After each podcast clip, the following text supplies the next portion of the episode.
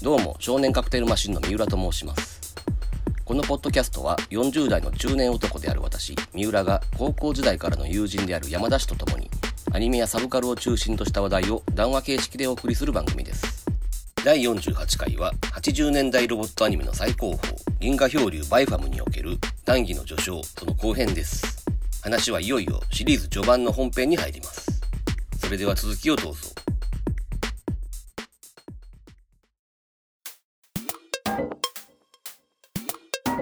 でもこっからはそうやな見たことない人にもガイドのつもりで喋ろうと思ったらかなり根節丁寧にいかなあかんのかうん。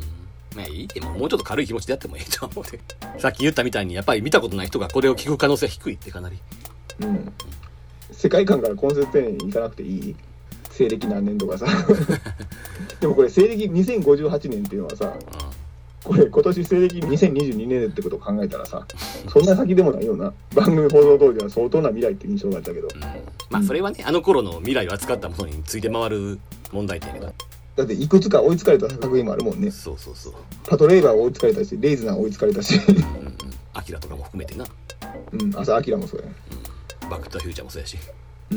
うん、バイファムで言えばあと人類は30年以内にワープを開発なあかんじゃんでもワープってさうん。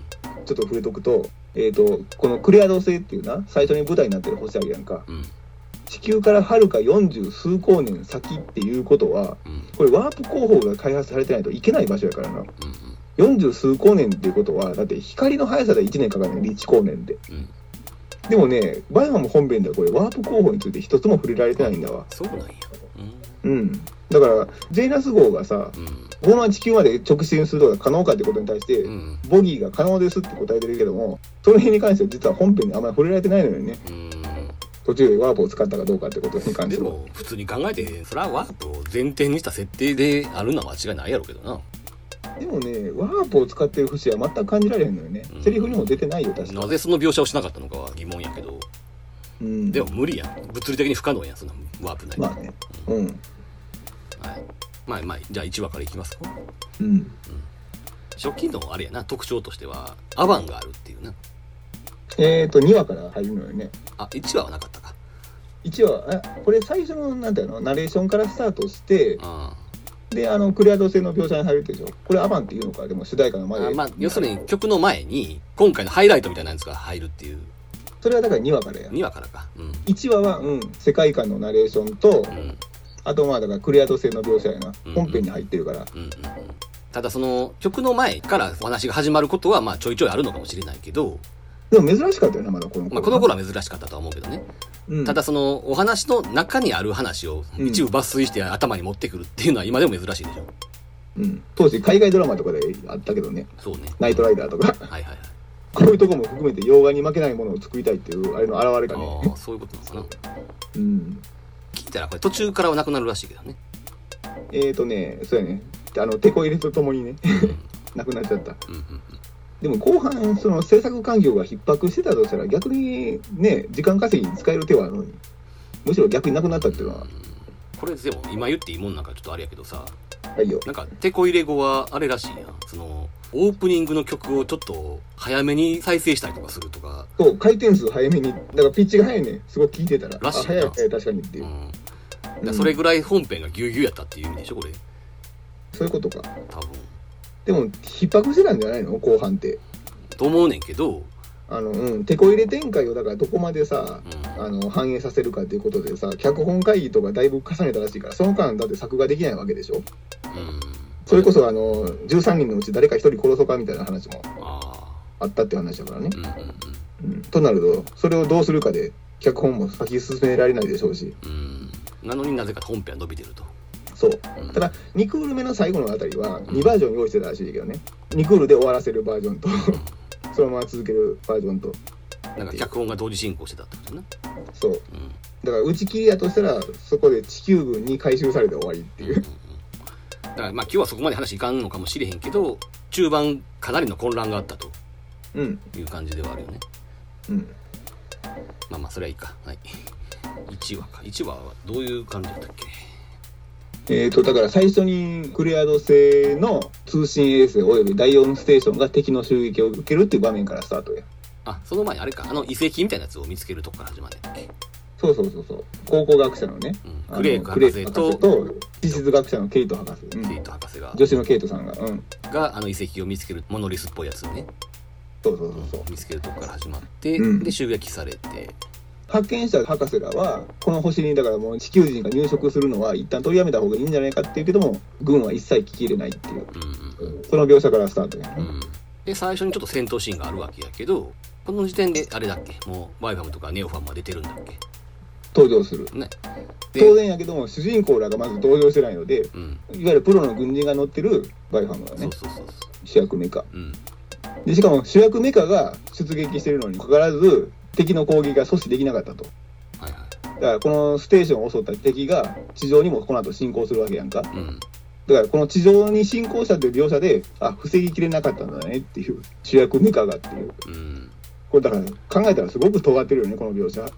まあねでもあれだもんね。そもそもさ1話で主人公が主人公機に乗らないのが驚きなんやけどうん。聞いたらこの後まだ全然乗らへんらしいね。うん。その2話か3話ぐらいでは乗るんかと思ったら全然乗らへんっていうさだから決してそのバイファムっていう存在が物語上でのスペシャルな存在じゃないそうなのよ。思考道具に過ぎないっていうのをもう冒頭からやってるっていう。むしろだから最初はやられメカだもんね。言ってしまえば。まあうん検討はするけどね。うん検討はするにせよ。うん。検討はするしまだこのバーニャの姿勢制御の描写がかっこいいんだ。ああ。うん。そうやな。1話の戦闘シーンはかなり頑張ってたよね。いやめちゃくちゃかっこいい。うん。まあこの時代のねいわゆるあの俺がよく言う輪郭のついた爆炎ではあるんだけどね。はい。まあでもこれはもうこの時代珍しくはないから相当頑張ってはいるなと思ったよ、うん。うん、1話は明日と洋画作家か。うん。1話2話ぐらいがそうやったかな。だからそうモブとかがさ思いっきりあられちゃんなのよね。あそうだね。うん。だから非常にあのペンギン村っぽいっていう。うん、うん、しかもそうそうそうあの公園みたいなところが始まるからな。うん。緑の多いえっ、とセンターで呼ばれてる場所ね。うんうんこれあのなんたらスクールじゃないから学校じゃないのかもね。うんあそうなの、うん。うん。だから放課後にみんなで集まる場所なのかもしれない。なんかあの子らを引率してたミセス・ロビンスンやったっけ？うん、あの人は先生じゃないの？先生ってだから引率的なポジションではあるよね。うんセンターでまあだから教育係的なね。うん。でちなみに今説明しておくとこのクレアト星っていうのはうん。入植が開始されたばかりの星やから全住民が2200名しかいないっていう。うん。まあだから数機のシャトルで全員を脱出させるっていう描写になるわけうんうん、もう完全に移住者とやったら相当な人口になるからな。うんうん。まだそういう段階ではないっていう話。うんうんうん。うん。このさうん。この時代のアニメ特にそのサンライズ系のアニメでいつも思うのはうん。あのほらこれなんやろな。まあ元言い出せばマクロスぐらいから始まってんのかもしれんけど。うん。マクロスでもサンライズじゃないけどな。分かってってるだから元を返せばねその辺から始まってんのかもしれんけどうん。真っ黒の影をつけるやん。ブラックで潰した。はい。特にあの首の下が真っ黒っていうさ。うん。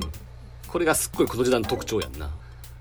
多分もともとはうん。おそらくやけど宇宙空間ってほらコントラストが強いから影が濃くなるじゃないですかそうそうそうそう。そっから始まってんのかもしれへんけどうん。なんかだんだんね別に宇宙じゃなくても人間の首につく影は真っ黒に塗りつぶすみたいなのが様式美になって。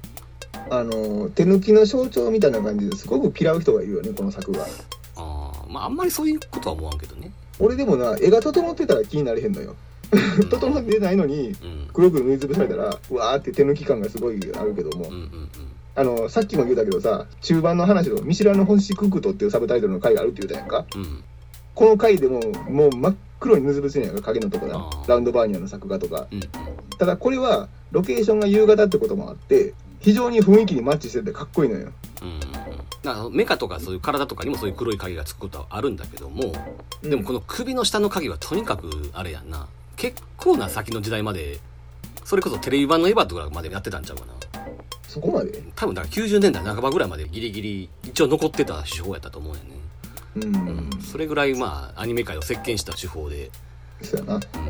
でそんだけの年月があればまあ形骸化するにも十分なっていう、そうそうう。ん。俺だからねこの表現が当時はむしろ好きやってんやんか。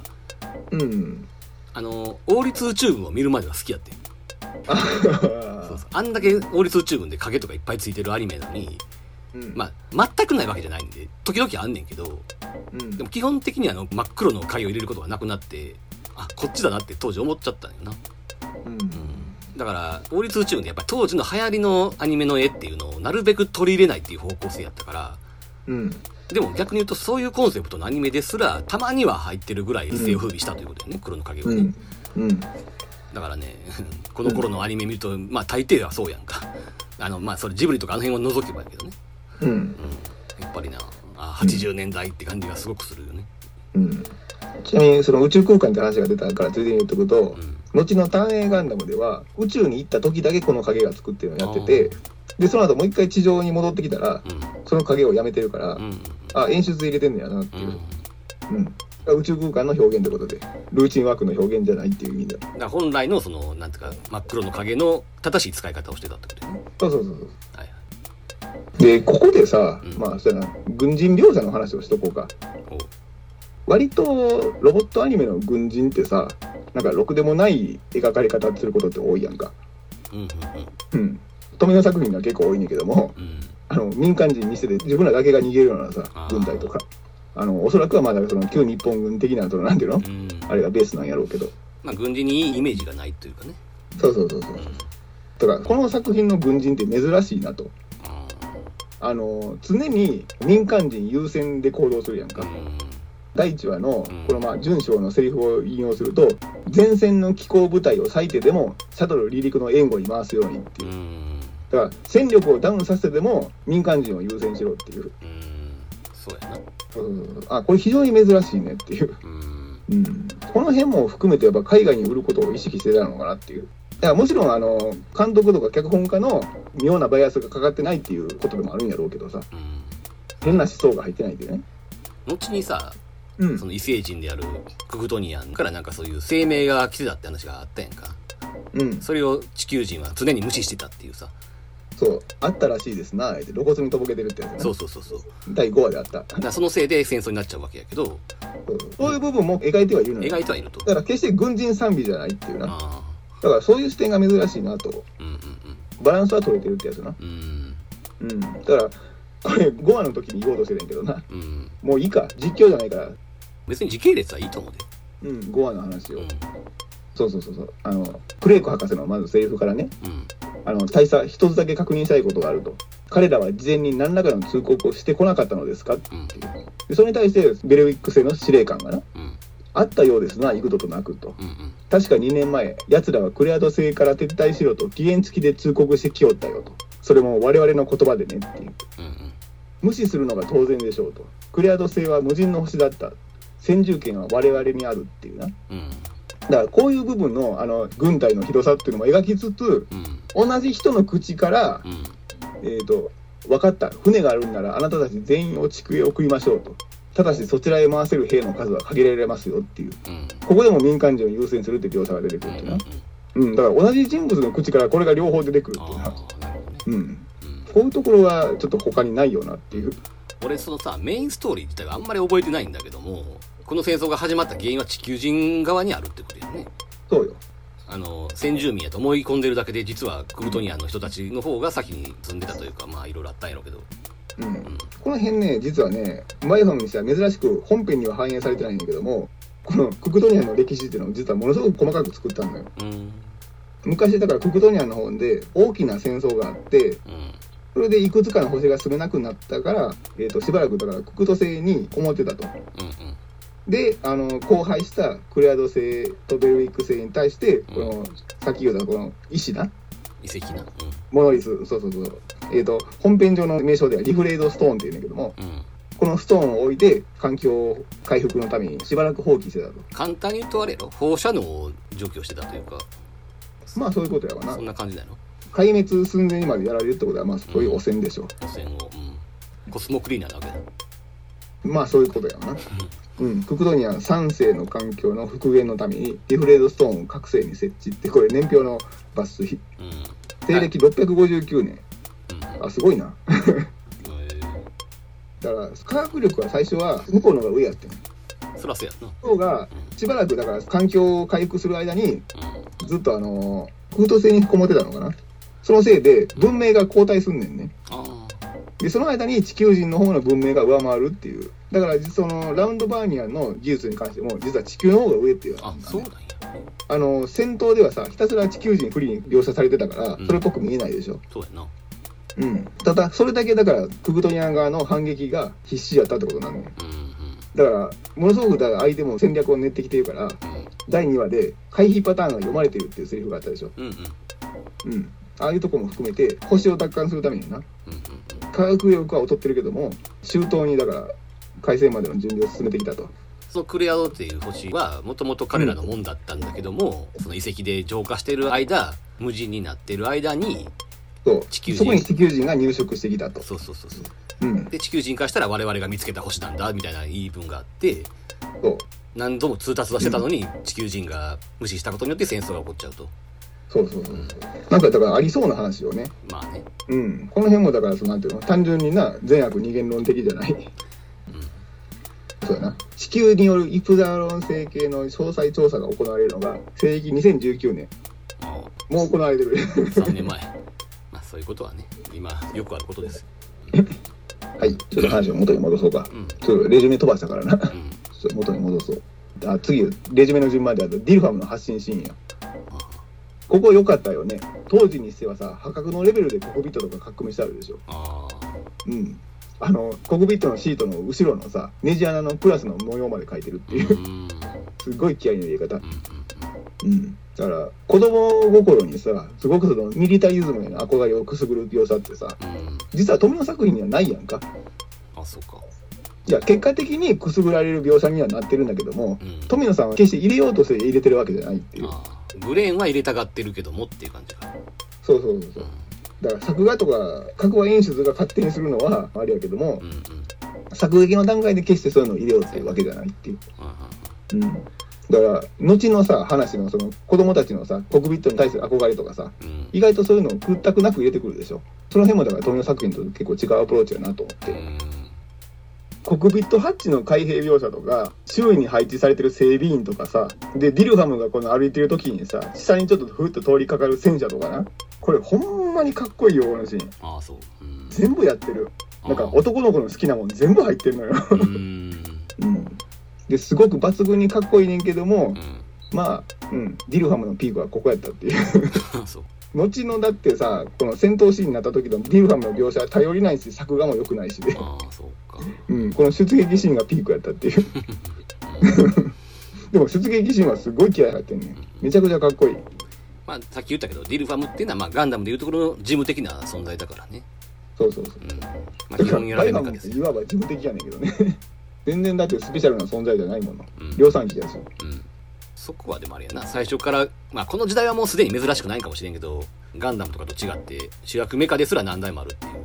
うんその前にもうボトムズとかあるからそんなに珍しくはないかもしれんけど。ところがねこれボトムズの放送がさっき言うた1983年の4月か。うんうん。ということはねあのボトムズでも主役メカが量産機っていうのをやったやんか。うん。でもそれが商業的に成功者かどうかっていうのを見極める前に導入してるわけやから、うん。だから企画的には多分ボトムズの横目で見ながら進めてるわけやんか。同じサンライズ内でな。うんうんでもうその表現はもう当たり前に取り入れるべきもんやっていうことで、うん。自然に入れてるっていう。リアルロボットアニメ路線としてうん。まあそこは自然な流れやったんやろうね。そうそうそれはリアルに突き詰めていけばそうなるよねっていう。そうもうそれをだから当たり前のものとしてん。導入するっていう、そう。でその上でこっちはそう人間が主役の話を行くんだっていう。うん、だこの辺りでそのねまず出てくるのがロディと意外なことに一番最初に出てくるのってフレットなんだよな。あ最初に画面に映るのが？そうそうそう。うん。だからフレットとロディとペンチがまあ最初に出てくるっていうさ。うんあの兄ちゃんの鬱陶しい感じっていうのがなかなか出てるよねっていう。そうやな。あようかけてるわってこれ。うんせやな。1話はだからなっていう。1話は後にだからフレットがおしっこ漏らしちゃってみたいなシーンがあって替えの下着が入ってるバッグをねロディが取りに行ってあげるみたいなシーンがあるから、そのお兄ちゃんのいいとこと悪いところが描いてある。そうそうそうそう。そうバッグは取りに行くのだって命がけやもんね。そうそうそうでしかも結構弱音を吐くっていうさちょっと人間臭い描写もちゃんとあるっていう、うん、こっちが泣きたいよっていうな。うん。セリフとか。せやな。だからすごい理想的なお兄ちゃんとしては描いてないというかね。世話はしてくれるけど一応愚痴は言うぐらいのことは。そうやね。だからバランス感覚いいよね。うんうんうんうん。このフレッドのがおしっこ漏らしたっていう話は結構後の方まで引っ張ってた記憶があるんだけどな。あのー なんかさう巨人の星のちゃぶ台じゃないけどもんうん。1回しか漏らしてないのよねフレッド。あそうなんや、でもなんか頻繁に漏らしてる印象あるやろ。うん、漏らしてるというか漏らしてることをずっとからかわれてるってイメージがあるのよ。だからか。そんなあのー星一徹かでさうん。ちゃぶ台ひっくり返したのはたった1回だけやのにうん。なんか毎回ちゃぶ台をひっくり返してるような さパブリックイメージってあるやんか。うん、それはさただ単にそのシーンの印象が強いからっていうだけやろうけど。えっとなエンディングに毎回出てくるから。ああそれはでかいな、うん、あの映画毎回出てくるから多分それじゃないかなと。丹下断平の盾立つんだジョーっていうセリフが実は本編にはほぼないっていうのと一緒で。そうそうそうそれそれと一緒。実は一回だけあんねんけどあれだもんね。心の中でつぶやいてるだけやから。でさらにちょっと一徹のことを補足しておくと決してちゃぶ台をひっくり返そうとしたわけじゃないねうん。ヒューマンを殴った勢いでそのまま当たったかなんかでうん。ひっくり返ってるだけで、なるほど。ちゃぶ台を返そうと思ってやったわけじゃないっていう。でも後のイメージってそうなったやんか。うんうん。コントに出てくるあの一徹モチーフの親父ってひっくり返そうとして返すやろ。そうやな。ひっくり返すことが目的になってるもんね。そうそうそうそう。いやでもそれに比べて、ううんん、フレットの話は一応なんか話だけは後半にも出てたような気がするんだけどなんとなくなションベンタラのイメージはずーっと引っ張られてる。うでも漏らしたの1回だけやねんけどなっていうんそうか。話な。うん。漏らすまでいかんでもねその戦闘中に限っておしっこしたくなる人っていうそういうイメージはあるからね。うん。でもあれなんだねそのちょっと調べててさうん。あんまりその細かい年齢とかを知らんかったからさうん。まあそのロディが14歳とかあの辺はわかるんだけどほらちっちゃい組の人ら例えばケンツが9歳とかさうん。そんなちっちゃかってんなっていうさ、うん。うん、最年少かこれひょっとするとロボットアニメの。ああそうなのかな。そうかもね、うん。戦闘やって人殺しをする最年少。ってことになるんじゃねえかな。そうかも。そもそもペダルに足が届かへんみたいなな。そうそうそうそう。話があって。あれをだから高げた言うてな作るエピソードもまたいいんだこれが。しかもその高げたを作るのがさシャロンっていうのがまたいいっていう。この意外性。実はそういうのが得意っていう。おおアイデアを出したのはフレッドやねんけども、うん。フレッドは工作がうまくないかあらバーナーとかで炙んねんけどうまくいかへんねん。そこでシャロンが来て貸してみなってひょひょって作るねん。だからこの辺のバランス感覚とかもすごい秀逸。ーなんかシャロンとケンツはコンビみたいなイメージがあるもんね。あそうそう。だから組み合わせもね結構だから何通りかあんねん。うん。ジミーとの組み合わせってイメージもあるやろ、うん。ケンツに関しては。そうね。うん。まあ男女としてっていうことやけどねシャロンはね。うん。それで思い出したけどさうん。だいぶ後の話なんかもしれんけど、うん。ほらバイバムが盾を作る話があったでしょ？あるある。うん。それ細かいこと覚えてんねんけどなんかそれすごい印象に残ってんだけどな。うん。うん。そんな大した話じゃないこれ。いやいや大した話よ。あ。あれだからククト製でさうん。上陸した途端に盾を持ったメカに苦戦させられるって話があって、うんうんそれを見た時にだからこういうのがいるんじゃないかってことでジェイナスのそあなんていうのあれを切り出して。そうそう。ジェイナスっていうまあ言ったら母艦があってその部品を切り取って盾にするっていう。うん。なんかそれすごい記憶にあるな。うん。割とあれか人気のある話なのかな。うん。うん。でちょっと戻ったのがいいのか。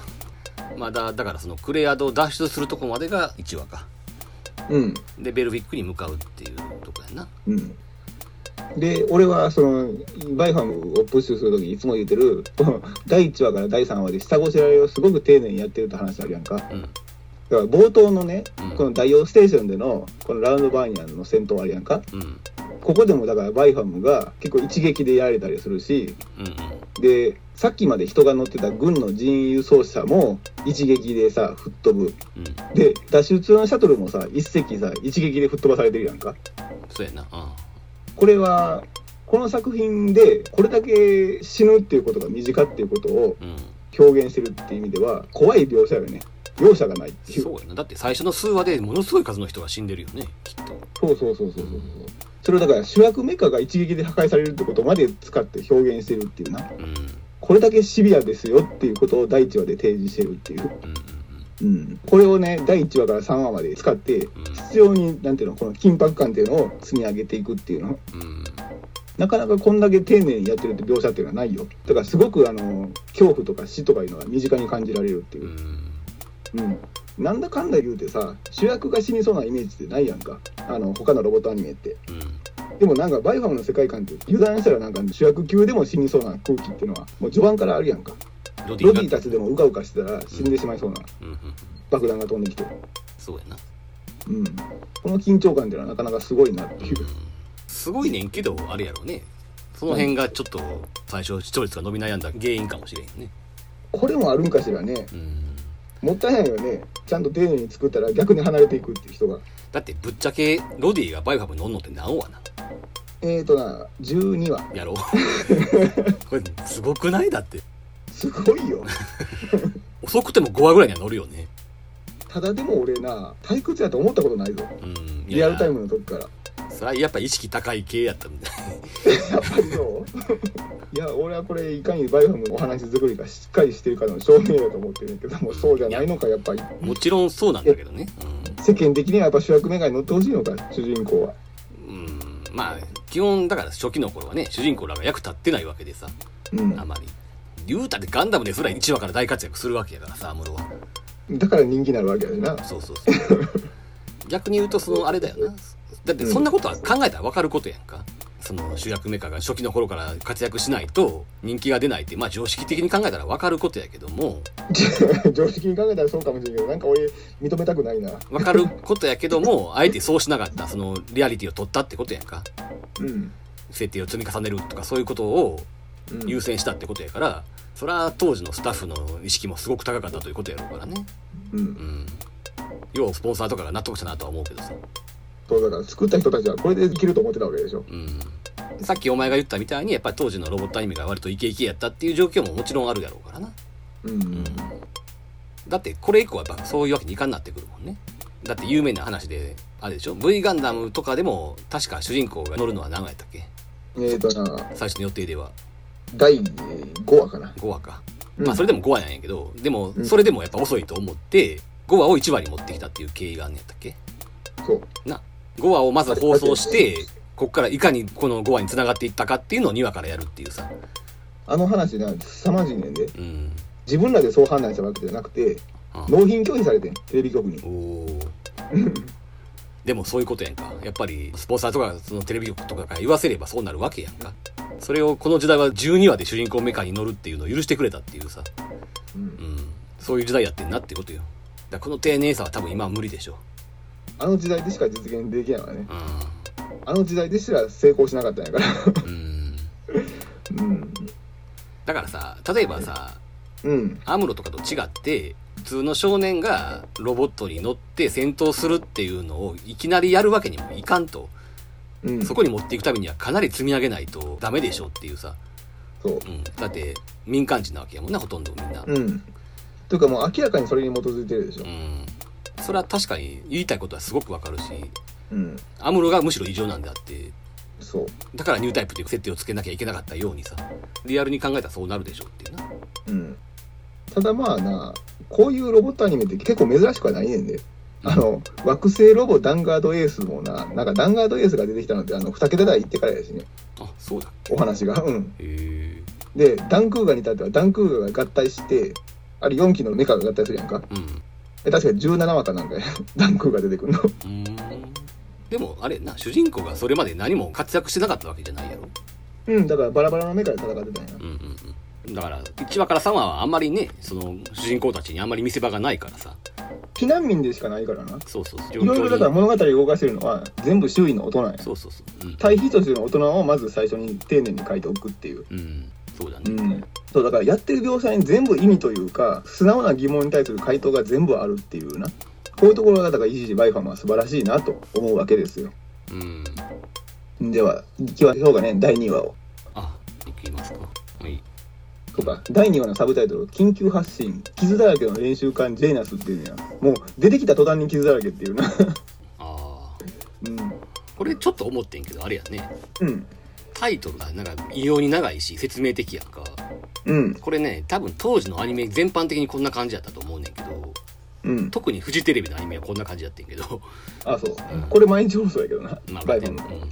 ただあれやな。手こ入れ後っていうか時間帯が変わった後うん。あたりがちょっと変わるよね。ギュギュッと短くなるやんか。急に半分ぐらいになるよなこれ何？マイナス要素として扱われたってこと？長いサブタイトル。いやそこは分かんないけどね。なんで変わったかまでは知らんけど。ただ正直当時の俺長いタイトルすごく嫌いだったから。あそうなの、うん。あのタッチとか大っ嫌いだったねサブタイトルね。あタッチのサブタイトルは嫌やね。う長いということよりもセンスのなさじゃなくて。んまあどっちもやねんけど。うん。だからタッチとか北斗の拳とかあの辺がすっげえ長くてですっごい説明的でさ北斗の拳は逆にもう芸の域まで消化あされたまあね、あの千葉茂の。うん、もうあれはネタとして消化できるけど、そう。タッチはそうやね。いいとこ一つもない。うん、なんかこう分かりやすくしなきゃみたいな。これはそうなのかな？俺がひいきの引き倒しで見てるから別にこれも気になれへんだけかね ああいやまあまあそのタッチとかに比べればおとなしいもんやけどね。うん。でだって俺第3話のさうんこの生存確率0.29%絶望への挑戦ってあるやんか。うん。俺これ結構0.29%っていう数字に子供ながら震え上がった記憶がある でもこれももんうん。生存確率0.29%で止まった方がかっこいいやん。めっちゃ止まるやん。めっちゃ考えたね今。ちょっと突き放しすぎじゃない？そうかな。でも後半はそんなノリやででも。まあね。うんまあ確かにな最終回のサブタイトルはいつまでも13人。これ長くなくてよかったね。44話の大宇宙の歌とかなかなかいいタイトルやんか。あいいねいいね。それに比べるとちょっとくどいかなって感じはどうしても。うんそうかもしれない。これ多分だから前半がメインのタイトルで後半がサブタイトルぐらいのイメージなんやろうなとは思うんだけどね。ああなんか初対も違うかった気がするんだよな。初対は違ってなかったよね気がするけどまあまあいいや。で初対自体は一緒だったかもしれんけど級数が違うねあああそれは確か違うはず、う。ん、では2話行きましょう、はい。うまあ時系列順に進まんでもいいよ別に。ん まあそうやねんけどね。うん。うん。えっ、ー、とじゃあジェイナスの解説しとこうか。うん。えー外宇宙練習艦ジェイナス。で設定上は4等級恒星艦宇宙船。あだから恒星艦って書いてるな。あだから長距離をあの旅するための船ってことやから、あうん一応これにだからワープも前提でってことなのかな。でクレイ8000系と呼ばれるコンピュータが航行を管理するシステム。でこのクレイ8000系っていうのがだからさっき名前出たボギーね。うん。でこれ全くの余談やけどあのこの神田監督の後のドラフ内にはクレイ9000系って呼ばれるコンピューターが出てくるからうん。まあセリフオマージュになってるっていう。うん。で練習艦ってついてるやんかジェイナスな。うん。これ練習艦についても解説しておくと海軍において士官教育のため主として遠洋航海に使用される船であると。うん。だからまあこういうだからなんていうの？世界のためにはぴったりな船ってことでしょうな。うんあの子供たちだけで旅する展開になるやんか。うん。だからそのために乗組員の補助とかに長けてる船っていう。うん。だからまあ自転車の小松機みたいなもんやね。本格的な運用には向いてないかもしれんけどもあの人を育てるための。あそういう意味で練習監督とか。うんでこれがもう冒頭からさ21名しか乗員が集まらんっていう状況。かなり逼迫してる状況なわけやね。だから普通の船のことを考えたら21名っていうのは少なすぎるからな。ただこれはだからその世界観にもあるコンピューターが補佐する世界やからいろんなことをな、うん、だからまあ21名でも運用できる船ってことよね。うん、実際だって本編のセリフでも21名それだけかっていうセリフがあるからな、うん館長さんとだからその司令官のセリフや館長さんこれ結構キャラクターが立ってんねんけどもな。乗る前に死ぬっていうな。ジェイナスに。だかあら緊急発進しなきゃあかんようになってで館長がまだ乗ってませんと。で館長を後から送るっていうで移動してる最中にそこのタラックがさ攻撃受けて。ああのほら途中に出てくるさ女の乗組みたいな人おるやん。あのなんか公園みたいなところを案内してる人とかさ。ああはいはいはい。あとなんか、えっ、とルチーナか。うんになんか年齢嘘つかれてみたいな人。ああ記録係のお姉さんな。だ記録係の。から記録を取ってるよな名簿を作成するための。でそこで年齢を偽るっていうな。うん。ルチーナがね、えーそう。いいじゃないの一つぐらいっていう。4, 歳やのに5歳って言ってた。そうそうそうそう。で別にそこだけ取ったらあのたわいのない会話やねんけど、うん。そこで一回嘘つかれるからマルローが5歳って言った時に「本当?」って聞き返せんやんか。ああそうかそうか。お姉さんが。でこの「本当?」がなかなか俺いい味出してるなというだから会話が生きてるっていう感じのさ、うーん。あ確かにこの立場の人だったら一回聞き返せるよなってそこで怪げに思って。まあな、うんうん。あの辺の人とかってあれかなこの辺でいつの間にか死んでんだっけ？なんか気がついたらおらんなってたなと思って。そうそうそうそう。うん。ところがなちゃんとなセリフをよく見ていくとうん。バックグラウンドでさ丁寧に死ぬまでの描写がさあって、へえうん、だから結構ねもう本当に周到にうん。順番にあの人を殺していくっていうね。うん。すごく残酷な展開、うん。うん、ジェイナスが発艦するときにうん。ケンツがちょっとあの粗相すんねんなこの回って。まあ戦闘中に入ったらあかんとこに入っちゃってみたいなことやな。そうそうそうそう。ほっとくと大事になるかもしれんってことでうん。艦長代行をやってる注意が民間人の管理は誰の担当だと。うん要するにさっきの記録係のお姉さんね。うんうん。でその時に担当のものは第三砲塔に回っていますっていう。あところがこの戦闘が終わって次うん。第3話になった時にあうん。このお姉さんはいません。うんうんうん。戦闘で死んでしまったってことになるわけさ。死ぬシーンは描かれないけども。うん。さっきも一回名前が出たあの引率のミセス・ロビンスンも亡くなってるしこの人もないのよね直接死ぬ描写が。な、まあ、最後に名前を呼ぶシーンがあるから。だから最後に死んでる人たちがいっぱい集められてるみたいなシーンあがあるから。の死体袋が並んでるやんか。死体袋が。うん。その中のどれか一つなんやろうなってう。んいう、さっきのお姉さんも含めて。でしかもお姉さん二人おるやんか。だからあれやろあの公園のところで。そう森を案内してるお姉さんと、うん。あとマルロとルチーナに年齢を聞いてるお姉さんは別の人やねんけどな。うん。二人ともかっていう。両方とも死んじゃってると。そまあそのミス・ロビンソンに関してはないロビンスンか。ううん。ミセス・ロビンソンっていうねあのサイモンとガーファンクルの歌のタイトルがあるからさ。それとごっちゃなんだけど、あ確かになんか洋楽が元ネタだったのが解説がどっかにあったあほんま、うん、サイモンとガーファンクルの割と有名な曲にうん。ミセス・ロビンソンとかあるんだけど、元ネタだからそれだって。うん、だからその人は1話から一応ね姿も出ててちょいちょい主人公だと絡むシーンがある人やったから最後にいきなり死んでるからびっくりしたっていう、うん、うんでその話が出たからついでに言っとくと、うん、第3話で砲塔に回るさあのあ軍隊にいた経験があるっておじいさんおるやんか。の老害じじいな。うん。あのじいさんもねちゃんと第1話のモブでいるのよ。あほんまに、えー。しかもモブどころかセリフまである。そうだっけ？うん単なるあの風景じゃなくて。うん。だからちゃんと第3話で殺すつもりで配置している人やねんなあのじいさんの描写はなかなか良かったよねああいうやついるよねっていう。もともと軍隊におってなんかこう昔取った絹塚みたいな感じで腕に覚えがあってさちょっと戦闘手伝ってくれって言われた時に生きてちょっとこう先に発砲してしまったりするっていうさ。でしたら下で当たんなくてなんか機械のせいにするみたいなさ。ビーム砲やから収束率が悪すぎる収束率が悪すぎるか。う、うん。んまあ、何しか自分のせいにはしないというね。そうそうそうそう。軍隊にいたからんやけども決して軍隊で優秀やったとは一言も言ってないっていう。あああなんかこんな迷惑なおっさんおるよなっていう。あ、うん、とかねここはね他にもさあの民間人の夫婦とかもいるやんか。うん。夫婦の死ぬとこもまたねちょっとねあ辛いよね見てて。うん。あのマキがさ呼びかけるやんか。ーそっちに敵がいるって言ってんだけど本人たちには見えてなくて、そうそう。どこで見えないわよって言ってそんなはずないよよく見てって言うんだけど。うん、ふと現れた瞬間に撃たれちゃうっていうね。そうそう。そうあれはもうマキの立場から言ったらすごく辛いやろうなと、あうん、だから結構ねもう本当に周到に順番にあの人を殺していくっていうねうん。すごく残酷な展開、うん。うん、子供たちにするためにね最終的にジェナスの上院を。だからその要はさ簡単に子供たちだけにしてしまうとやっぱいくらなんでも作為的すぎるからさうん。まあラウンドバーニアもそうやけどそのジェイナスを運行するのもさうん。それは無理でしょって話になるからちょっとずつ大人がいる間に慣れさしといてみたいなさ、うん。うん、かなりやっぱり丁寧にやってやるわけな、ものすごい丁寧に積み上げてる。だから本当にね感心させられるのよ。うん。何度見ても。で見るたびにそういう視点で見ると発見があるからな、うん。あなるほどこれがこうなってるっていう。うん。うん。だからね別に当時としてコナンアニメが特別作画が悪かったわけじゃないとは思うんだけど、うん。うん、まあやっぱりあの頃やから割と素朴に演出してあるからさこれ多分今やったらねもうちょっとねちっこくやるんやろうけどな。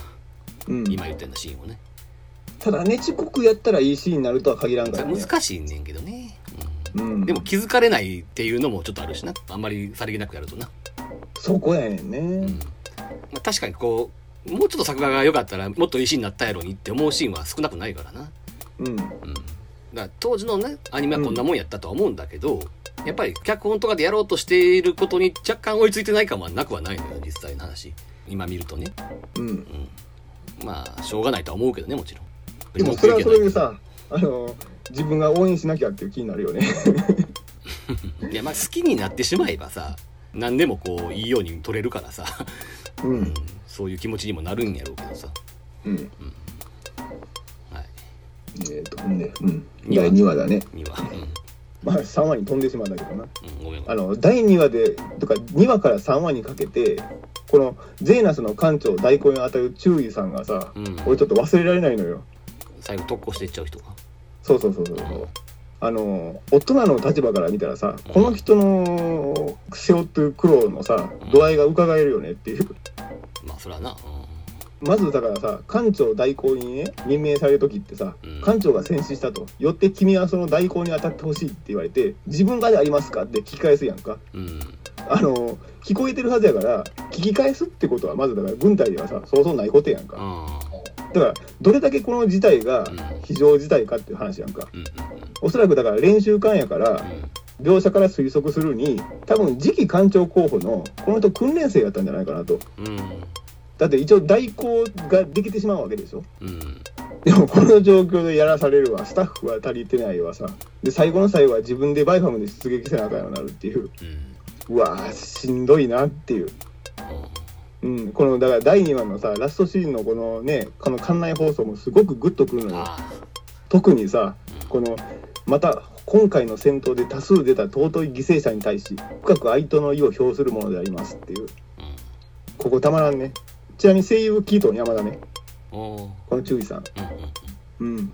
なんか最後にもうちょっとセリフなかったっけ？そのあここだから長いよ。せやんな。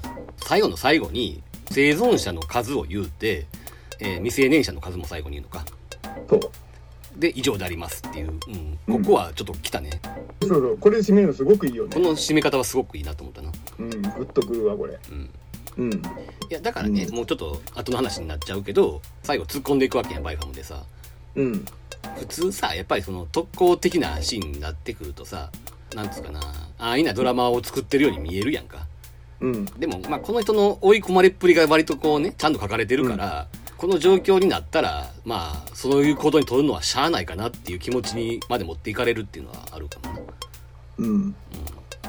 いやだからねそのなんか子供と奥さんみたいな回想シーンみたいなのが入るやんか、うん。うん、あの時点でかなりのフラグが立ってるからさ予想はしてたけどねっていうことだけどな、しかもまあ言うてないけどベッタベタではあるやんか描写としてはな。そう。ただここまでもうなんていうの丁寧な積み重ねでさ描写されるともうん。うもう素直に感情移入するしかないっていう。まあねいやでもねちょっとね俺毎回この見るたびにね「よし奇跡を見せてやろう」っていうセリフでうわーってなんのよ。うん。注意さんっていう。うん。うん。これ3話の話か。そのセリフは3話うあのーかつて富野さんにはあった目線やねんけどもんうん。イデオン作ってからさあんまりこういう目線ってなくなってくるやんか。うん。名もなき民間人とかさうん。軍人の死傷者を悼むような描写っていうのが。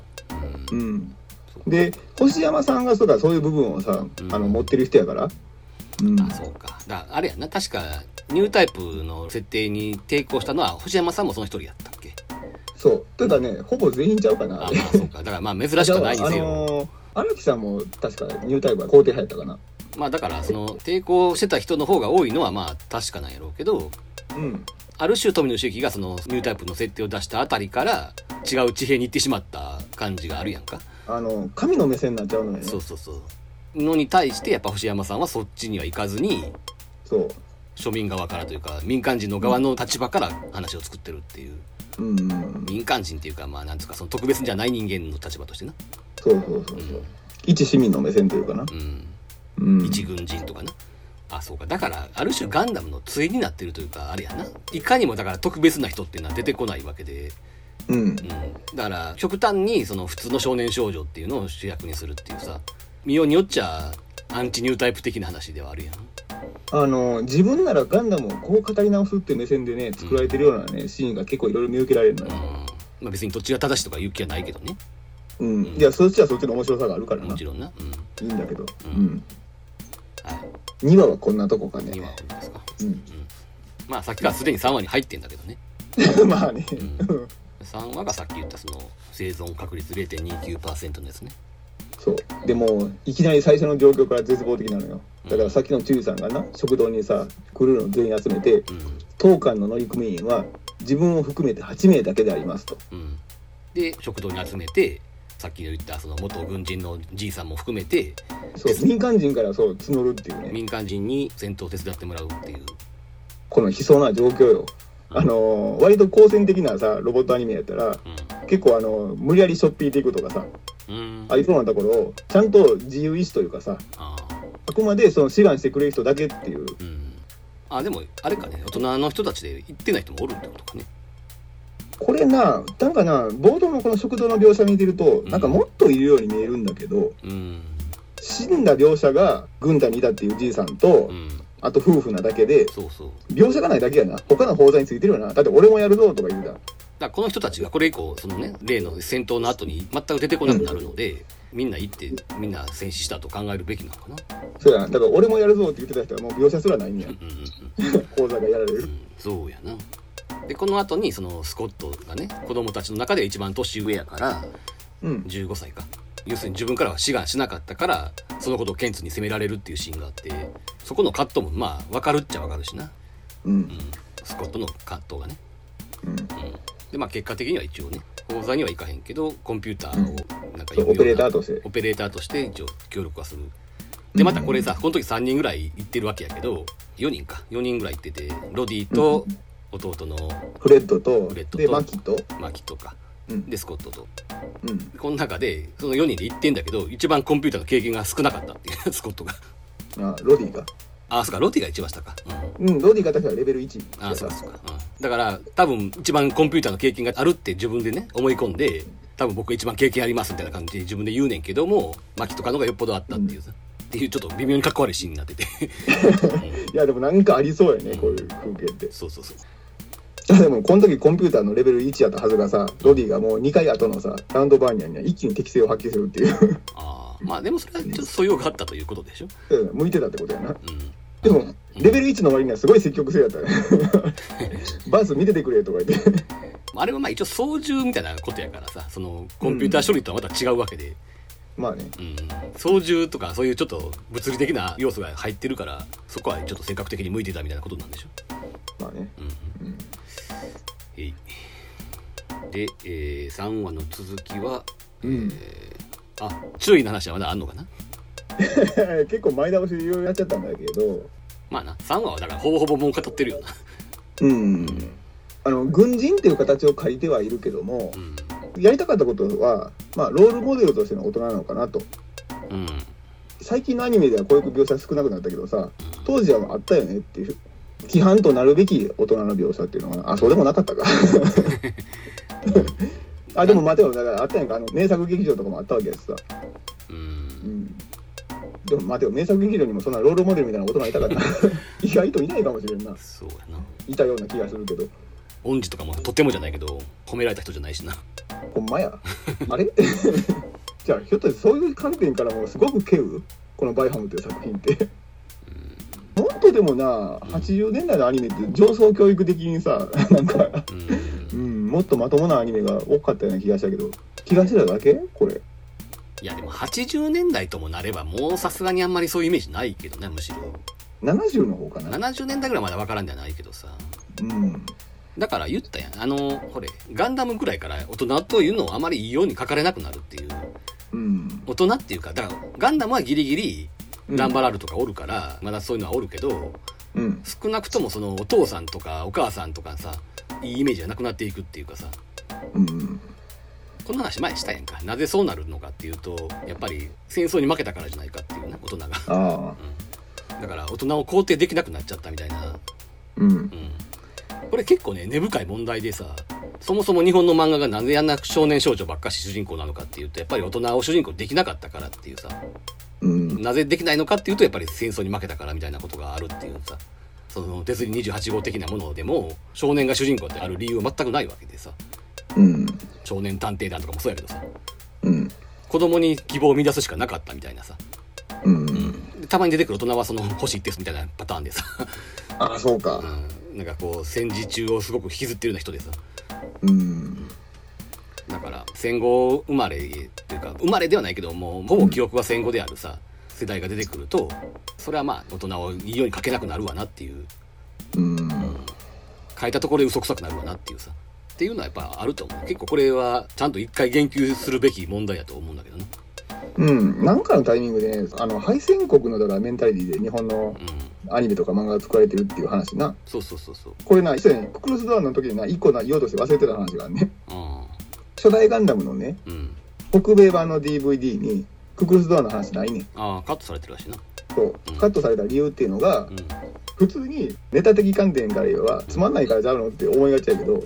あのー脱走兵っていうのがうん。軍隊にとっては不名誉な存在やからっていう。ああうん、これ私らあの敗戦国で育っててさ、うん。こういうメンタリティーで形成されてるから一見違和感ないけども。ああなるほどなそもそもアメリカって戦勝国やんか。うん。負けた記憶のない。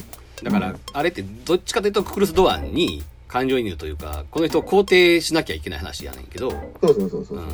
それはアメリカ人には絶対理解できないと、受けられへん。わなとうん、だそれはそれでアメリカの抱えてる病ではあるよな。うん。もっと単純に言うとそのほら向こうのスーパーヒーローがほとんど主人公がおっさんであるっていうさ、うん。うん、やっぱり大人を素直に尊敬してるっていうことやからなうんそれって、うんでもそうは言ってもアメリカの大人は戦争の英雄だみたいなそんな単純な話ではもうとっくになくなってるとは思うけどなうん。はい。まあまあいいか。そんな話長なるから、うん。うんあまりそっちの話をしたいわけじゃないから。はい、ちょっと戻そうか。じゃあもう4話いくか。うん。で実は俺な4話ってな抜粋するとこないね。ああそうね、うん、割と4話はな淡々となんていうの進めなあかんお話を進めただけっていう印象があって。ああカチュアとジミーとバーツが出てくる話っていう。うんカチュアの初登場シーンとかもなんか初めて見た気がするな。あそうか。じゃあ当時リアルタイムでここは見てなかったってことだね。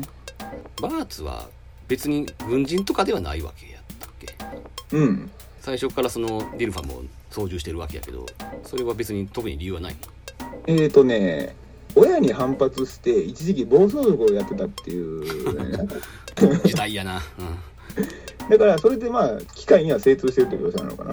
暴走族やからいろいろ悪いこともやったしっていう。あ いやでも俺バーツってすごい好きなのよ。あそう。あのね10代の頃ってこういう友達が欲しいなっていう感じの理想像みたいなさのがバーツって感じがするのよね。うん。まあいいやつではあるよね確かちょっとあの悪い遊びも教えてくれるっていう。にあの大人の世界を教えてくれる友達っていうかさ。うんまあだからそういうやつが暴走族やっていうのが時代やなって話よ。まあねでもあれやなこのなんか歯が欠けてるみたいなあったやんか。うん。あのディルファム？うん。で転倒とかして歯が折れちゃうわけやなこれって。うん。そこの描写があんまないんやな。プッて生えてるけど別に歯を生えてるとは何も知らんと分からへんし。うんそう。あこの時なんやって。い うでこの後にそのなんか歯が欠けたみたいなセリフは確かにあんねんけど普通ならそのね歯が欠けるとことか歯をアップにするとかやるよねそうそう。あの特に引っかかってくるっていう感じじゃないよね全然。単にその血を生えたみたいにしか見えへんからさ。うん。血とか唾をね。うん。多分あの歯が欠けてることでちょっとこわもてっていう感じをさ、あまあ、緩和しようっていう狙いもあるんじゃない。だってこれで歯が欠けてなかったらさバーズっていわゆる不良ファッションやんか。あまあなリーゼントやしな。そうそうそうちょっと親しみやすい人間にするためにっていう。そううんやと思うよ。えー、でバーツとケンツの組み合わせっていうのもこれまたいいんだ。ああそうあのケンツの嫌味がちょっと緩和されるのってああのケンツのストレスの持っていくよっていうのを多分バーツが多分世話してるからやでこれうんせやな。うん。あの血の気多いやんか。うん。でそういうのに対してあのバーツってさケンツのこと軍曹って呼ぶやんか。うんうんならものすごく素直に従うやんか。なんかの自尊心が満たされるというかさ。ケンツの操縦がうまいというかそうそうそうそうそう。あれやな。そう扱いがうまいわけだ。うん。ケンツの腹立たしさっていうのもだいぶ緩和されるっていうさ作用があってしかも軍曹って決して軍隊の方で高い階級じゃないのに 軍曹レベルでさあのプレートが満たされるっていううん。そういう部分がなんか妙に可愛いっていうケンツも。だからそういう部分でいろいろ愛嬌みたいなのも引き出されてるし、うん。いろんな光の当て方を13人っていうさこの人数で生み出してるやんか。うん。組み合わせによって違う個性が見えるっていうなキャラクターの。違う一面が。いろんな関係性があるという。そうそうそうそう。割とさ決まったペアだけで進めがちやんかところがあの話ごとにさ、うん。どんどん組み合わせも変わっていくしっていう。それによって新しい魅力も描かれるっていう役割が1個じゃないっていうことやな。そうそうそう OK じゃあもう5話いこうか。ああ。4話ってそんなもんやったか。うん。えーっと5話はだからあれね。初めて一応ディルファムではあるけども主人公たちがラウンドバーニアに乗る話っていう、そうそうそうそう。それも一応まあシミュレーションもやるシーンから始まってな、でこのシミュレーターの描写がすごく丁寧よね。ああまあね、うん、これもうんここまできっちりやってるロボットアニメってそうそうねえんじゃねえかなと。うんあのーロボットアニメをちゃんと復権しようと思ったら、うん。少なくとも子供に受け入れられるようなものを作ろうと思ったら、うん。コクピットに座りたいと思わせるような描写がないと、まあまあね。まあ多分絶対ヒットしないのね。うんうんうん。で、そういう観点からいくと、ん。このバイファムのさ、シミュレーターの描写っていうのはすごくよくできてる。うんうんこれは、あのー思うもんね。ちょっとバイファムのコクピットに座りたいって。うんでまたねロディがこう座りたくてしょうがないみたいな描写もあったりとかしてな、うんうん。最初はだってスコットがやってるわけやんかうん。それを見てて横から大体やり方が分かったと思ったらもうすぐに自分もシミュレーターに入っていくっていうさうん。そっか、だから、うまくできてんねや。あの、スコットがおぼつかん描写を見てるから、うんそれやりたくもなるわなっていう。まあそれもあるしもうちょっと基本的なことが分かればもうすぐにも触りたいっていうさうん。だからしかもあれやんかすっげえ派手にシミュレーターまで走っていくやんそうそうそう。いても立ってもいられないって感じうん。あ、だからその、コクピット描写に関して補足やねんけども、うんあの、セリフでもさ、あの、動いたぞと、意外と振動が少ないんだな、最高だってあるやんあかっ。たあったこういうセリフもうまい。想像させられるのか、いろいろと。うん操縦席に座る臨場感っていうのがすごくうまく出てる。うんうんだから、あの、ごめん、これちょっと蒸し返すようで悪いねんけども、うんうんあの、俺、クグルスドアンのさ、ガンダム出撃シーンで全くときめかへんかった話したやんか。はいはいはいあのアムロが乗り込むとこはないとかいう話かそうそうそうそう。乗り込んで、やっぱりちょっとあの、軽気流を立ち上げる描写ぐらい欲しいよなと。うーんうん。あの、最初のファーストガンダムでやっぱり燃えるのはさ、第1話でも丁寧にやってるしう、ん最初アムロが出撃拒否する、あの、飛べガンダムの回はあるやんか。第9話かう。んあの回でもコックピットに設って滑り込むシーンから始めるやんか。うん。うんあれがちゃんとドラマのピークに来てるから燃えるんであって、そうやんな。だからよっぽど安彦さんがそこに興味はないってことやんな。そういうことなんやな。アムロっていうキャラクターをガンダムにシンクロさせる描写をすっ飛ばしてるってことやねうん。キャラクターとメカを一体化させる行為だと俺は思ってるから。うんうんで、エンジンの吹き上がりの音が変わっていくのは、感情の高ぶりとシンクロさせるっていう。あーしかもあれだもんね。アムロがコックピットに座った時の所作で今アムロがそのどういう立ち位置にいるのかっていうところまで表現できるもんね。そう。だから最初の時みたいにもう戸惑ったりはしてないわけやんか。うん。起動させる時にさ、キャラクターの、だから今の成長具合とかさ、そうそうそうそう。いうのもだからそういう描写から推し量れるしっていう意味では、うん。すごく大事なシーンだと俺は思うんだ、ロボットアニメの。うん。うん。そうか。まあな。うん。はい。まあでもここで一応5話まで行ってうんこの後の展開がなうん。ククトニアンの人たちっていうのはうん。割と今後ドラマに絡んでくるんだっけ？そのククトリアンの気持ちであるとかうん。その行動原理であるとかそういうのはちゃんとある程度は明示されるんだっけ、手こ入れ以降はね。うんうん、かなり明確に。まあそのミューラーっていうななんかライバルっぽいやつが出てきたりとかしてそう。その辺はちょっと覚えてんだけどで、ちょっと残念なのが、まあ、この辺に関しては別にネタバレしても多分何の支障もないから言うけど、うんクグドニアの側にもタカ派がいるってことになって、結局タカ派のせいにされちゃうっていうな。あの物語をあの終わらせようと思ったら、そうするしかなかったんかなっていう。明確な悪役を設定しないと落としどころがつけられないっていう。それをしないとあれやな海のトリトになっちゃうわけやんなうん。完全にだから地球人の方が悪やったっていう話にはなかなかしづらいっていう、そうそうそうそうそうそううん、彼らにも攻撃されて叱るべき理由があったみたいにしておかないとねうん。でもさそのなんでそういう話をしたかっていうとうん。なんかあんまりそのミューラーってその敵以外、あまり敵の印象がないのよ俺の記憶ではね、うんう。ん、つまり13人の記憶ばっかしでうん。しかもなんかあんまり戦闘シーンっていうよりはなんかわちゃわちゃやってるシーンの方が印象に残ってたりとかさうん。時々あったやんちょっとエロネタというかさえーとな、そうそうそうそう。あの、うんスコットのエロ本事件な。とかねそうそうそう、うん。あの何やった？瓶のジャブの負担の話とかあってああ、結構忘れてた俺それ。ああほんま？だいぶ、うん、瓶のジャムの話は記憶のからんだったわ。あのスコットがクレイの胸をもみしだくシーンがあったりとかさもみしないないでしょ。そういうところの方が結構印象に残っててさ敵の側のドラマとかそういう部分も全然記憶ないんだけどねうん。正直言うとだから、前半にクールは、うんコクトニアンのさ、なんていうの、その神秘性とかさ、恐ろしさみたいなのを演出してたんだが、うまあ、手こ入れでライバルキャラクターが設定されて、んうん。そこからいろいろ、まあ、失っていくものもあるよねっていう。だから後半は割とその敵側のドラマもあったんやろうとは思うんだけどもさほどそっちに印象はなくてさそあの、言っちゃ悪いけど、すごく類型的やからね。う。ん、さっき言ったその13人のそういうなエロネタとかも含めたような群像劇っていうの、ううん。うん、そっちがメインっていうイメージやからさどっちかっていうとさ、だから戦闘シーンですらないっていうかさ、だって俺さっきも言っちゃうけど、うん。あの地球軍のさうん。戦艦とコンタクトする会があるやんか。うん。で子供たちだけで旅してるからそれがバレたらジェーナス没収されちゃうと。うん。いうのになって急遽正規軍のふりをするっていうシーンがあんねやんか。へスコットに艦長のコスプレさせてっていう。この話がねあのロボットアニメのロボットの出ない話では多分一番好きやねんこれ。めっちゃくちゃ面白いねこの回うん。うんそうなんだもう神回ともう言いといても過言じゃないぐらいの。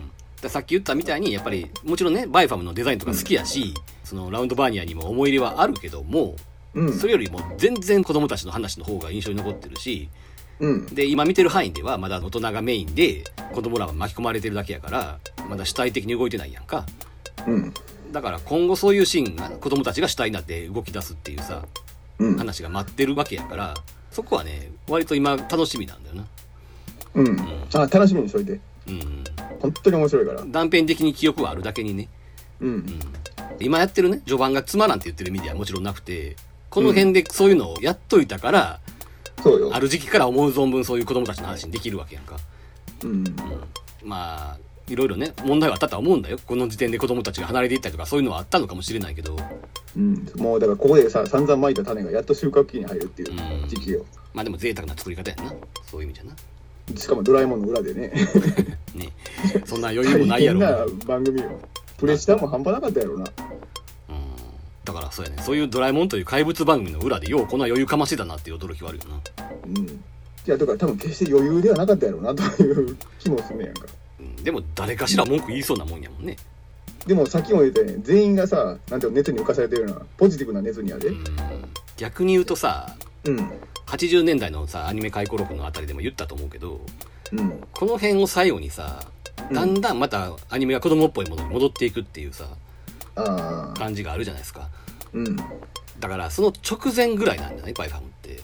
うん。だこの辺先ロボットアニメがめっちゃこの年放送されたって話をしたけどうん。大ヒット的なものは少なかったと思うからうん。やっぱりねこの路線はそろそろ終わりだなっていうふうに思ったのかもしれないね。作ってる側とうん。かスポンサーがね、うん。だからやっぱりちょっとずつまた子供向けになっていくっていうさ、だから作り手も一番燃えてた時期やろうと思うねんね。そうそうそう。の最後の瞬間やったかもしれないな。うん、で燃えてた時期が終わるとどうなるかって言ったらうん。作り手の中にもまあ正直マンネリ感みたいなのが出てくるわけうよ、んこれはちょっといずれねロボットアニメ会っていうのをやるつもりやんか。うん。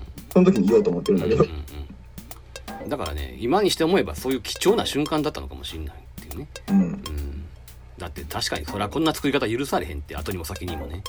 うん。だから許されるうちに全部やっとけっていう感覚ってどこにあったんやろうなっていう気もするね。そうかも。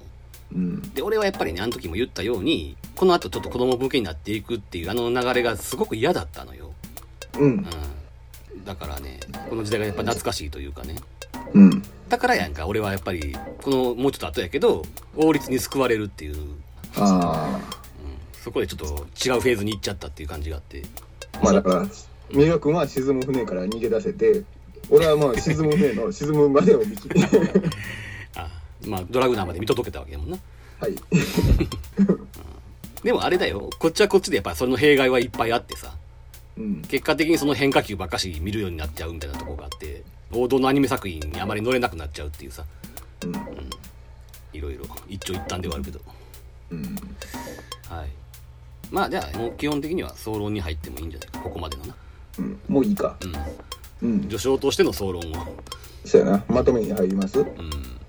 だからさ一見さバイファムってその子供たちが主役やからうん。しかもそのガンダムと比べてもだいぶ平均年齢が下のさ子供たちが主役やからうんなんつうかな。一見ガンダムに比べて子供向けのようにも見えるわけやんか、うん。うん、まあもちろんね子供が見やすい要素は確かに多々あんねんけどもそのおかげでね、うん。うん、でもまあやってることは実はガンダムよりもある種ある種ね。あの、うん。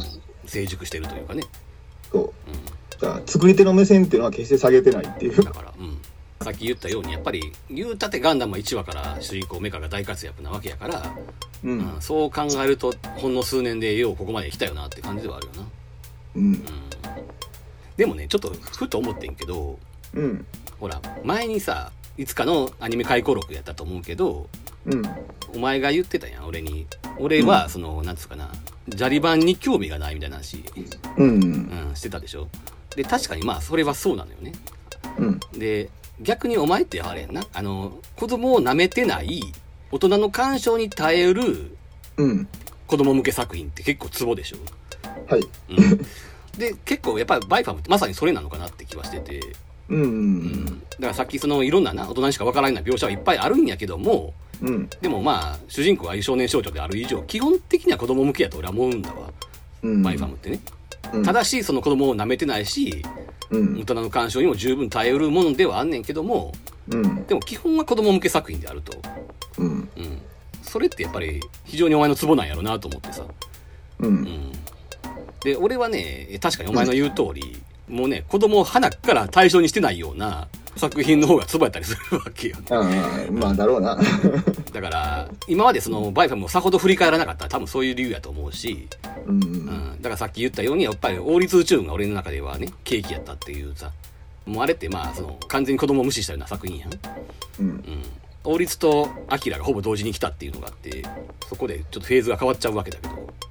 うん。正直言ってねそのなんだろうバイファムをやるってなってまあやっぱり当時のアニメなんとなく分かってるやん。作画のクオリティとかもさ、うんううん。ん、だからそこまで乗らんのやろうなと思っててんけど意外と楽しんでるなとは思ったよね、うんううん。ん、で今後もますますそういうのがあんねやろうし。だ昔ほどそのなんか高級なアニメしか見ませんみたいな感じはもちろんないから。うん。やっぱりね最終回は散々見たって言ったやんか。うん。やっぱ覚えてんねん結構今でもな。うん。どういうセリフでどういう展開でとかっていうのはさそれを思い返すとちょっと、うん、ちょっとうるっときたりはするもんね、うん。うん、だからやっと冷静に見れるようになったっていうかね。うん。バイファーのオープニングの曲なんかにしてもそうやんか。やっぱり数十年別に聴いてなかったわけやけど聴いてしまえば iPhone に入れずには入れなかったもんね、ああ入ったんや。うん、ちゃんと俺大柄国は書いた当時のシングルレコードのねジャケットを見つけてきてアートワークにして。うん。どうしよう。俺のソロみたいなのはいらないか？まあこの段階である程度言ってくれたからそれはいいけどいやというかね全体のソロみたいになりそうでななああそうか。うん。うんいやだからもう自分にとってアニメとはこれやっていう。ああ作品なるほどね。うん。だからもうなんやったらアニメとバイファムって同義かもしれない。おー。これぞアニメだとある意味ではガンダムよりも理想的な形っていう感じなんですか？なんかね、ん。いろんな意味での教科書がバイファムかなと、うん。そんな気あはするな。のガンダムはもう特別すぎる。スペシャルすぎてねうん。教科書になれへんうんあの学ぶようなもんじゃない。あ解析しようとしても富野周期のなんていうの頭の構造までには迫れないけどな。あうん。こっちはもうねなんか分かるやんか公式みたいなのが読み込んでいったら。神話と教科書の違いみたいな。のあそんな感じ。こっちはだから読み解くことが可能って解読することが。なるほど。うん。だから本当にね理想に近い。うんうん。ましてしかもそれがロボットアニメという形を取ってるんやからうんうん。もう最高やと。いうことない、それはでも裏を返すとやっぱりアニメってのは基本的には子供のものであるっていう思想なんやなお前はじゃあ。えーとだから子供のものから出てきてうん。それがね大人向けの感情に耐えるっていうなんかそういう境目が曖昧になる瞬間っていうのが一番楽しいかな、だから最初から子供なんか相手にしてない例えば押井守作品とかああいうのはそこまでツボではないっていうか。あの見ててゾクゾクくんねんで。そっち方面でも面白いのがあればな。うん。うんただ何やろうな。なんかオールタイムベストに行くほどではないというか。さうんなるほどねあでもそういう意味ではなすごくジャンクなものからスタートしてるうるせえやつらっていうのはそういう境界線が曖昧になる瞬間があってちょっとね自分の考えるアニメ像に近いかもしれない。だからあの頃の押井守はそうやけどまあ言うたら広角機動隊以降のっていうかさ。あもう広角以降はさっぱり。なうん。全く金銭に触れない。そういう意味ではパトレーバーまでかな。うんうんうん。うん。で多分多くのアニメファンはそうやと思うのよね。うんうんだからなんか割とほら一時そのアニメファンから大友和代とかが嫌われた時期っていうのがあるやんか、うん。まあ、やっぱりそういうのがあんまないからなんやろなとは思うのね。うん。でもなアキラにも俺なんかギリギリその感覚はあるようなまあギリギリはあるんだけどねもちろん。でもなんつうかなやっぱり今回バイファムとか見て子供の時好きやったあの感じをすごい思い出したから今なら偏見なく見れるとは思ったよねうん。もう多分最終回見る頃にはお前の iPod に「君は素敵が入るね。挿入かな。君は素敵や。そうそうそう。これね泣くとこで必ずかかってるからね。俺イントロ聞いただけで。ああそう。泣くよ。うーんそっか。でもさっきの話で言うとあれなんや。後半の方が作画はいい感じなんやうん。単純にやっぱねそのテこ入れだなんだと言われようがねキャラクター変わって以降のね、うん。あのロディの作画とかね色気があるからいいよ、うん。うん、また違った。魅力があって。うん。俺はすごくだから好きなの。もうあの芦田作艦会はすごい楽しみやもん。後半見る時の。うんいや楽しみだ。から一応予定としては次のタイミングっていうかさうん。今から46話まで待ってるのもあれやから一旦半分ぐらい例えばその23話ぐらいかな。っうん。ていうかあれやな24話25話あたりって総集編なわけやんか、うん。うん、こっから26話以降があれか？テこ入れの話になるのかな。そう。だからやっぱりその停滞したんやろうな。だから総集編を挟んでうん。だからこの25話ぐらいまでのところで一回やろうか？続きを、そうやね。うん、ちょっといつ頃かは分かんないけども。うん。じゃあこの後編の予告をしとこうか。ああそうね。うん後編に何を語るかっていう。えちょっと待ってでも後編って言っても一旦前編でやるでしょ？25話ぐらいで。あそうかそうか。まあじゃああの今後全て なんていうのあの予告というかさ。今後のバイファム会の予告ね。そうそうそうそう、うん。てかもう次には入るであろうポイントとして、うん。その幼少期の自分に夜寝られないほどの衝撃を見舞ったある回の話とか、えーそんなんいわゆるトラウマ感みたいなこと？そうそうそうそう。ええそれは別にエロい話とかじゃなくて あれ。いやいや今日はもうそのモードは俺使えへんあそうなんやうんえしとくいやだってさむしろバイファムってあれでしょロボットアニメにしては割とまあおそらく可愛らしいもんではあるけど下ネタがある方っていうかさうんあほんじゃ言っとこうかあの女の子の中で誰が一番好き女の子だってないいやいやちょっと待ってネタやネタやで本気で答えないでいいやでもね普通にあれやで。意外性がなくて申し訳ないけどクレア俺昔から割と好きやったよ。うん。俺な、うん。クレアってな、うん。13人の中で一番割を食ったというかさああの気の毒なキャラクターやと思ってんねん。ああそう。あの一番しんどい思いしてるというかさうん。結構大変な目に遭うやんかいろいろと。あの一回だからそのなんてマルロとさルチーナの世話ばっかり押し付けられて、うんもう限界やで切れたりするシーンとかあんねやんか、うんこういうだから感情が爆発してしまうようなシーンとかはあるけどもうん。うんクレア自身の魅力が描かれる回っていうのがさああそうか。あんまりなくて、うん。だから割を食ってるなと、まあほとんどは見た目の話だけどな。いやまあうん。うん。そうか。なんか微妙にねあのタイツ履いてるところがちょっといいなとかさ。フェチ的にいいなまあ他の子はあんまりそういう目で見たことないね。うん。いやでもあの芦田作艦会の価値はねちょっと後半のうん見どころではあると思うよ。あそう。いやだからむしろあのネタ質問として答えが返ってくることを期待しなかったから。こんな話なと思ってなかった。うん。だからさっき言ったそのジャムの瓶の話とか結構覚えてるのはクレアに結構思い入れがあったからじゃないかな。あああそこでもだからクリアってかわいそうやねんって。あそう。ものすごい目持ちが硬いというかさ下ネタ厳禁的なさ空気を出してるからうん。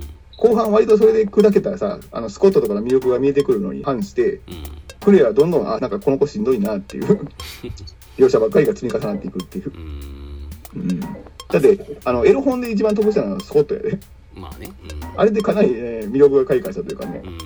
ただあれもこすりすぎてちょっとねもうそろそろいいんちゃうっていうぐらいのネタ化していく部分があって。ああうん。ちょっとね。ちょっとやりすぎた。うん。感はある。うん。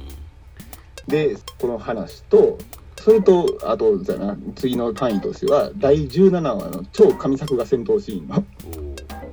話とか。サブタイトルが読めないやつか。う んネタバレになるから読めない。うん、でこの回は、うん、その時はバイファムの戦闘シーンがめっちゃくちゃかっこいいね、うん。この回だけちょっとね針が振り切れてる。ちょっと桁外れにね作画がいいっていう。うん。で、えー、と視聴率に伸び悩んだ番組を見ました打ち切りの危機。これはどのタイミングで言うべきか。やっぱでも次に入るかそうやな。まあ次回だなうん。でケンツの成長物語としてのバイファムこれはひょっとしたらな3クール目以降かな。ああ次の次ぐらいになると。うん。うん。